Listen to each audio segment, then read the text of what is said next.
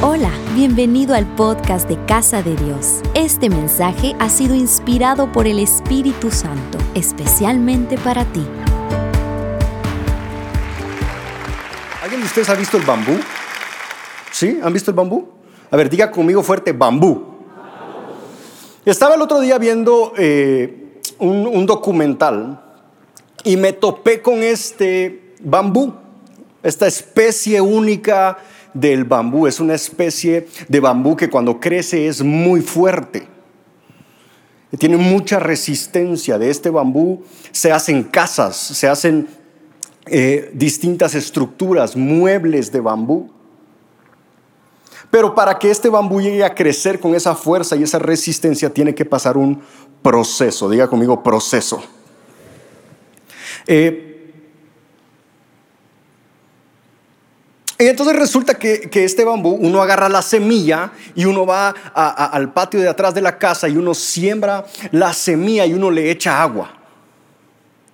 Y pasa un día, dos días, tres días, pasa una semana y tú estás feliz, contento, echándole agua. Y cuando llegas a ver a la semana qué pasó con el bambú, ¿sabe qué pasa?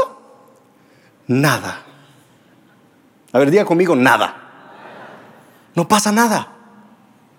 Y entonces uno dice, ah, ¿cuántos hicieron el, experimento del frijolito? ¿Usted se da cuenta que el frijolito pega donde uno lo ponga? Yo hice ese experimento, lo hice con algodón, con papel toilet, con tierra. Lo que uno le ponga al frasco, el frijolito saca raíz. Pero el bambú no es así. Entonces pasa a la segunda semana, diga conmigo dos semanas. Y uno llega al patio de la casa y uno le echa agua todos los días. Y uno llega, cuando termina la segunda semana, uno llega donde está el bambú y ¿sabe qué hay? Nada.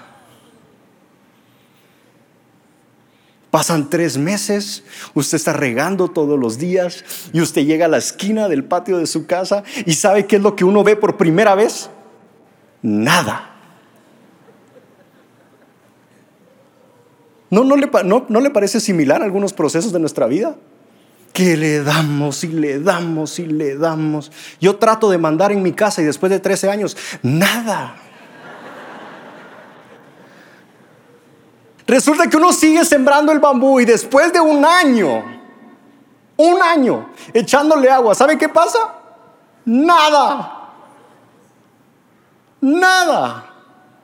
Resulta que al bambú le toma entre 5 y 7 años sacar el primer retoño. 5 a 7 años. A mí después de 6 meses se me olvidó que sembré.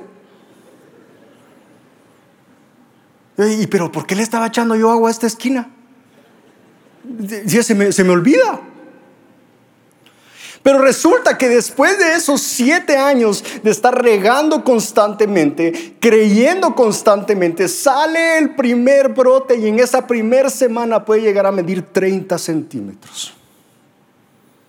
Ahora, lo impresionante de este bambú es que una vez empieza a crecer, puede crecer un metro por semana. Entonces imagínese, usted le está echando agua y los 30 centímetros y usted hace una gran fiesta, ¿verdad? Porque después de siete años al fin hay un poquito de fruto de todo lo que ha hecho. Y entonces después usted llega al siguiente viernes y ya es de este tamaño. Y uno dice, pero ¿por qué te tardaste tanto? Uno pasa otra semana, llega al siguiente viernes y ya mide dos metros. En tan solo seis a ocho semanas el bambú puede llegar a crecer 30 metros de alto. Diga conmigo, wow. Pero tuvo que pasar un proceso. Ahora, ¿será que durante esos siete años no estaba pasando nada? No, sí estaba pasando algo. Estaban creciendo sus raíces. Diga conmigo raíces. Las raíces son las encargadas del anclaje, absorción de agua, almacenamiento de nutrientes y además entre más profunda sea tu raíz, mayor estabilidad le va a brindar. El crecimiento firme y fuerte de un árbol depende de qué tan sanas estén sus raíces. Hoy quiero hablarte de algo. Hoy quiero hablarte de lo que sucede en secreto cuando estamos echando raíces. Hemos pasado momentos en la vida donde pareciera que nos estamos esforzando y, no se ve un fruto. ¿Alguien ha pasado por un momento así en la vida? Que uno dice, Señor, pero tengo ya ocho semanas de estar orando por mi hijo y sigue siendo un hijo de Dios. ¿No le ha pasado que, uno, uno, sigue tratando y sigue invirtiendo y uno dice, Señor, tengo paciencia con esta misma ovejita? Señor, que dé fruto ya, por favor. O que estamos creyendo y confiando en el negocio, en el emprendimiento que Dios te dio y nos estamos esforzando, estamos sembrando, estamos invirtiendo y por alguna razón pareciera que no crece. O estás en tu vida íntima de oración y ayuno y, Dios te llamó y tienes un ministerio, pero por alguna razón pareciera que Dios te sigue teniendo en secreto. ¿Alguien se ha sentido así alguna vez? Como que, como que no es, como que algo no nos deja salir. Y quiero decirte algo, Dios ha estado trabajando en tus raíces. Las escrituras hablan de esto. Hebreos capítulo 12, verso 15, acompáñeme. Hebreos 12, 15 dice, mirad bien, no sea que alguno deje de alcanzar la gracia de Dios. Mire que, mire, mire qué fuerte este versículo. Porque yo pensé que no había una forma de escaparme de la gracia de Dios pero como que sí hay una forma, ¿verdad? Dice, no sea que alguno deje de alcanzar la gracia de Dios, que brotando alguna raíz de amargura os estorbe, y por ella muchos sean contaminados. Diga conmigo, Señor Jesús, limpia mis raíces. Mire qué interesante lo que habla la escritura. ¿Qué le estamos echando a las raíces? ¿Alguien de ustedes hizo el experimento alguna vez en el colegio en ciencias naturales que uno tenía que llevar una flor y si uno ponía colorante en el agua, el color de los pétalos cambiaba? Si usted no lo hizo, búsquelo en YouTube. Ahí está. Los nutrientes que nosotros le pongamos al agua determinan lo que va a pasar con la planta. Ahora, yo eh, he visto que las raíces contaminen a alguien más si uno se las come, ¿verdad?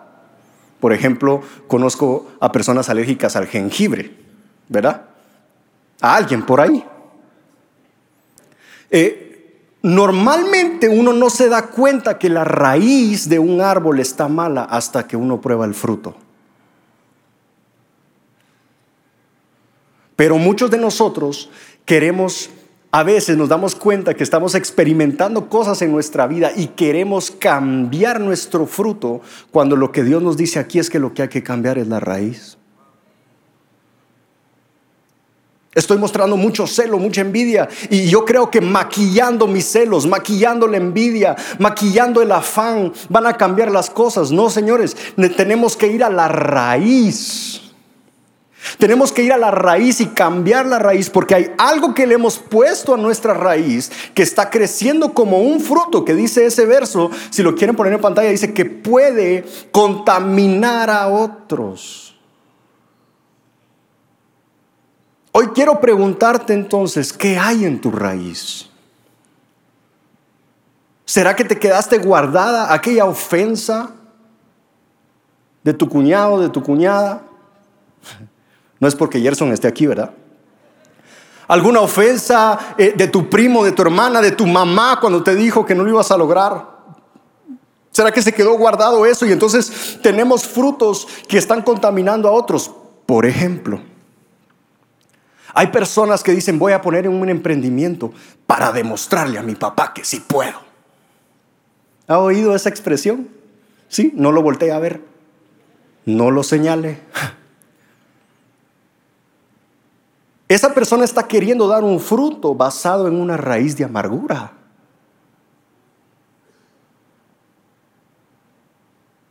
Voy a ir al gimnasio y me voy a poner así toro.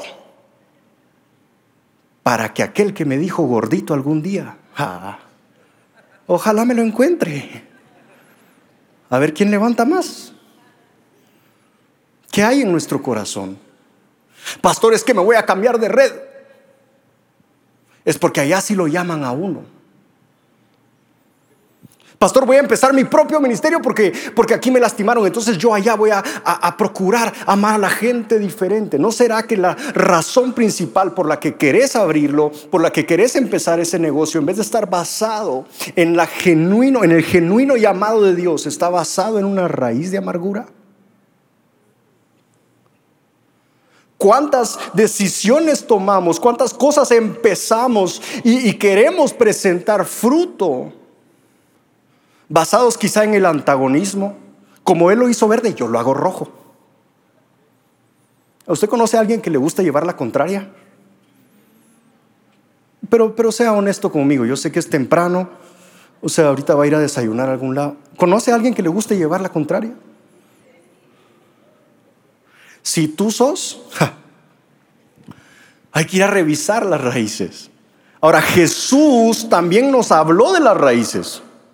Mira lo que dice Mateo 6, versos 3 y 4. Dice, mas tú, cuando des limosna, no sepa tu izquierda lo que hace tu derecha, para que sea tu limosna en secreto y tu Padre que ve en secreto te recompensará en... ¿Dónde está viendo el Padre? Diga conmigo, en lo secreto. Mateo 6:6 dice, mas tú cuando ores, entra en tu aposento y cerrada la puerta, ora a tu Padre que está en secreto y tu Padre que ve en secreto te recompensará en... Mateo 6, igual, pero ahora versos 17 y 18 dice, pero tú cuando ayunes, unge tu cabeza, lava tu rostro para no mostrar a los hombres que ayunas, sino a tu Padre que está en... Y tu Padre que ve en lo secreto te recompensará en...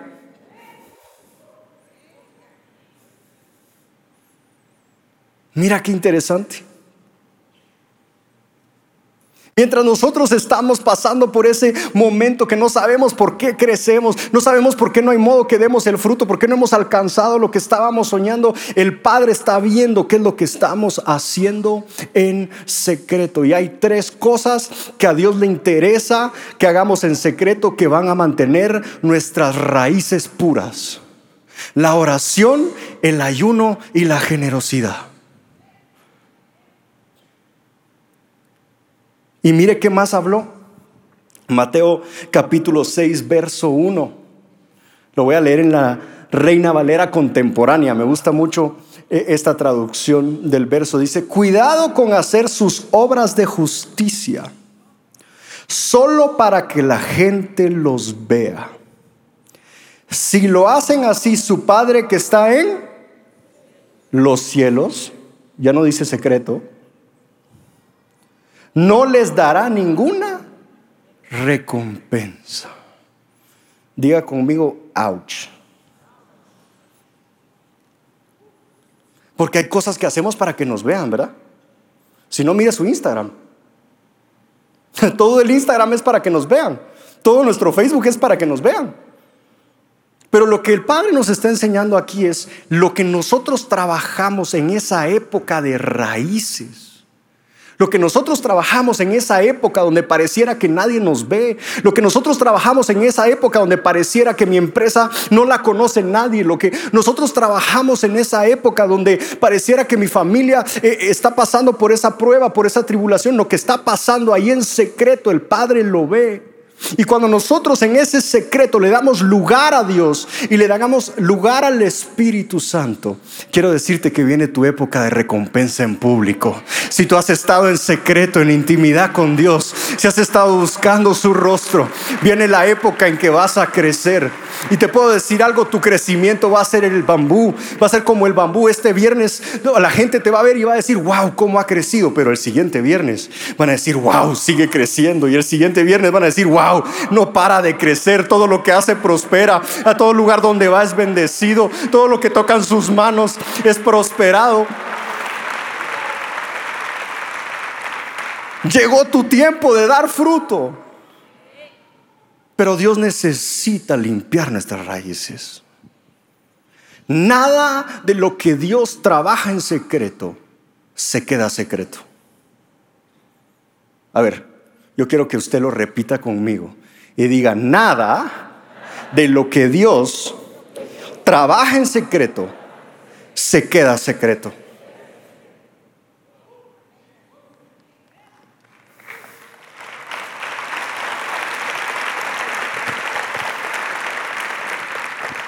Hechos capítulo 1, aquí voy a leer bastante, pero yo sé que va a ser de bendición para tu vida. Hechos capítulo 1, versos 13 al 15. Dice, y entrados subieron al aposento alto, donde moraban Pedro y Jacobo, Juan, Andrés, Felipe, Tomás, Bartolomé, Mateo, Jacobo, hijo del Feo, Simón el celote y Judas, hermano de Jacobo. Diga conmigo un montón. Todos estos perseveraban unánimes en oración y ruego con las mujeres y con María, la madre de Jesús, y con sus hermanos. En aquellos días Pedro se levantó en medio de los hermanos y los reunidos eran como 120 en número. Diga conmigo 120. Dígalo más fuerte, 120. Muy bien, eso, esa es la fe que me gusta a mí. Hechos capítulo 2, versos 1 al 6. Sígame ahí en pantalla si quiere, apúntelo si trajo donde apuntar. Esto está buenísimo. Dice, cuando llegó el día de Pentecostés, todos ellos estaban juntos en el mismo lugar. ¿Quiénes ellos? Los 120.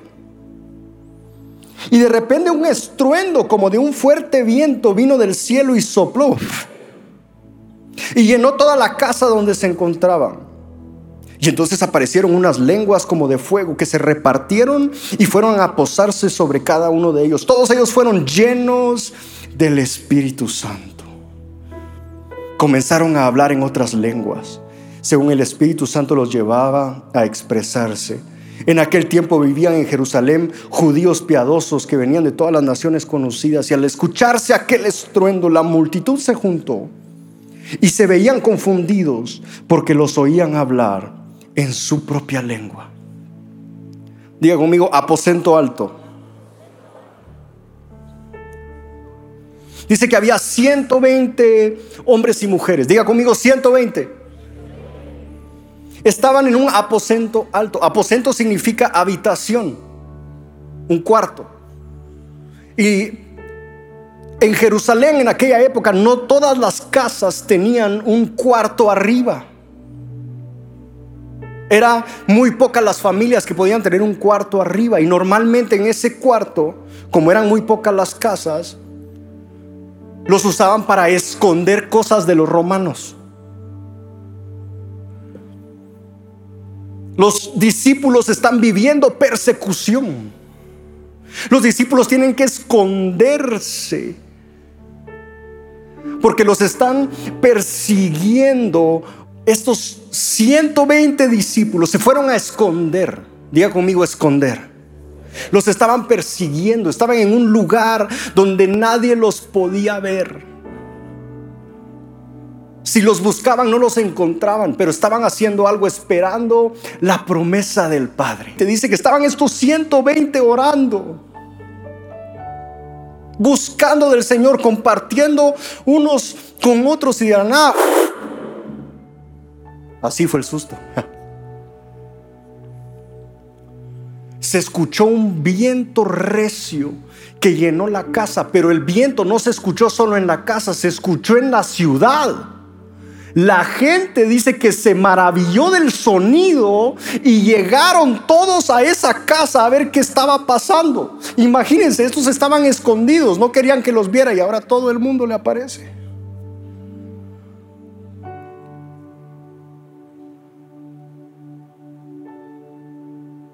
El Espíritu Santo los visita. Y entre la multitud estaban los siguientes, Hechos capítulo 2, versos 9 al 11. Dice, aquí hay partos, medos, elamitas y los que habitaban en Mesopotamia, Judea, Capadocia, Ponto, Asia. Estaban los de Frigia y Panfilia, los de Egipto, los de las regiones de África que están más allá de Sirene. También están los romanos que viven aquí, tanto judíos como prosélitos y cretenses y árabes. Y todos los escuchábamos hablar en nuestra lengua acerca de las maravillas de Dios. Lo que sucede en secreto no se queda en secreto. Lo que Dios ha estado trabajando contigo en tu habitación está a punto de traer un fruto público. Lo que el Espíritu Santo ha estado hablando en tu corazón, como ha estado tratando con tus raíces, va a traer un impacto a los que están alrededor tuyo. Quiero declararte algo en el nombre de Jesús. Toda tu familia va a doblar rodillas y va a declarar que Jesús es el Señor de sus vidas. Todo tu vecindario va a conocer a Cristo por causa tuya. Yo declaro que en tu casa va a venir una visitación del Espíritu Santo tan fuerte que se van a acercar y te van a decir, ¿qué está pasando? Porque lo que sucede en secreto no se queda en secreto. Y dice que la ciudad se agolpeó y Pedro cuando vio lo que estaba pasando y vio que todos estaban ahí, se paró. Y empezó a predicarles y les dice, esto fue lo dicho por el profeta Joel, derramaré mi espíritu sobre toda carne. Quiero decirte, el Espíritu Santo está hoy acá derramándose sobre tu vida, porque eso fue profetizado, que el Espíritu Santo iba a venir sobre nosotros. Yo declaro que se rompe toda raíz de amargura en el nombre de Jesús. Yo declaro que se rompe todo lo que el rechazo haya hecho en el nombre de Jesús. Todo lo que el menosprecio haya causado se parte hoy en el nombre de Jesús. Todo pecado, atadura, vicio se rompe hoy en el nombre de Jesús. Porque el Señor empieza a tratar con tus raíces para que empiece tu temporada de fruto. Diga conmigo otra vez 120. Hechos capítulo 2 41 y 42 dice, fue así como los que recibieron su palabra. Entonces, ¿qué pasó? Pedro mira lo que está pasando, que está toda la ciudad ahí agolpada y se levanta y empieza a predicarles. Y les dice, esto fue lo que dijo el profeta, el Espíritu Santo está aquí. Jesús vino, Cristo ya murió por nosotros y resucitó. Mire lo que dice. Fue así como los que recibieron su palabra y fueron bautizados y ese día se añadieron como tres mil personas, las cuales se mantenían fieles a las enseñanzas de los apóstoles, en el mutuo compañerismo, en el partimiento del pan y en las oraciones. Diga conmigo, de 120 a 3000 en un segundo.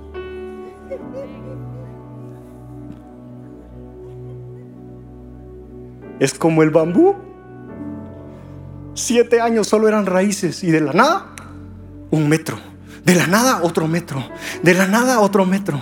De la nada otro metro. ¿Qué quiero decirte? Yo no sé cuál es tu grupito de 120. Ojo, líderes. ¿Hay líderes acá? Levanta tu mano. Yo quiero declarar que tu red se multiplica en el nombre de Jesús. Si eran 120, van a ser 3000. Porque el Espíritu Santo va a visitar tu red. El Espíritu Santo va a visitar tu discipulado. Va a visitar tu grupo. Y esa red se va a multiplicar. Porque cuando el Espíritu Santo llega lo que estaba en oculto, lo que parecía una raíz, lo que parecía que estábamos regando y regando y regando, tiene que dar fruto. Tiene que dar fruto. Yo no sé por qué etapa estás pasando. Yo no sé por qué momento en tu vida estás pasando. Yo no sé si, si veniste hoy acá diciendo me siento estancado. Yo no sé si viniste acá diciendo, pero Señor, yo estoy orando, yo me levanto a las 5 de la mañana, yo estoy ayunando los lunes o los miércoles o los, yo no sé qué día te tocó a ti, yo no, yo no sé si, si estás pasando por un momento así, decir, Señor, pero si yo no he dejado de hacer un solo encuentro, no he dejado de hacer un solo discipulado, no he faltado ni un día a mi grupo, Señor, pero si yo no he dejado de servir un domingo, Señor, pero si yo no he dejado de leer la palabra, pero ¿por qué esas cosas no pasan? Quiero decirte algo, todo lo que has estado haciendo en secreto no se va a quedar en secreto. Viene tu temporada de fruto, viene tu temporada de recompensa, viene la temporada donde vas a dar testimonio de lo que Dios está haciendo en tu vida. Y quiero orar algo, así que te voy a pedir que cierres tus ojos. Y así no me miran caminar raro en lo que subo. No se escape. Cada momento en la presencia del Espíritu Santo puede desatar algo. Diga conmigo, Pentecostés. En esta fiesta de Pentecostés, el Espíritu Santo llega y desata una nueva cosecha. Yo quiero declarar esto proféticamente para tu vida. Imagínese que estoy vestido con ropa rara, que hablo así con un acento raro, para que me crea. Se acabó tu tiempo de secreto en el nombre de Jesús. Se acabó tu tiempo de anonimato en el nombre de Jesús. Se acabó tu tiempo de estar en la sombra en el nombre de Jesús. Hoy sale tu primer brote. Hoy sale tu primer fruto. Y vas a dar fruto todas las semanas. Y cada semana va a ser más grande. Y cada día que pasa vas a crecer más fuerte. El bambú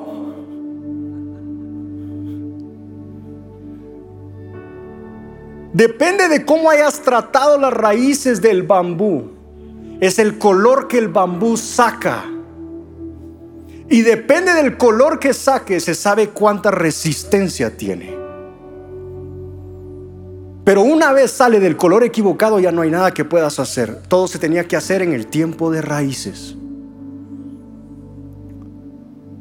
En esos siete años que el bambú está creciendo bajo tierra, llegan a crecer tanto. El bambú más grande registrado en el planeta Tierra mide 38 kilómetros cuadrados. 38 kilómetros cuadrados de bambú. Yo no sé si tú ya te imaginaste el fruto que Dios te quiere dar, pero Dios a ti no te ve como una plantita que va a crecer. Dios a ti te ve como un árbol firme, plantado junto a corrientes de agua, que a su tiempo da fruto. Y no importa si es verano, no importa si es invierno, su hoja no cae y siempre florece porque está cimentado en la roca que es Cristo y junto a corrientes de agua viva. Esperamos que hayas disfrutado este mensaje y sea de bendición para tu vida. Compártelo en tus redes sociales. Casa de Dios. Después de Dios, lo más importante son las personas.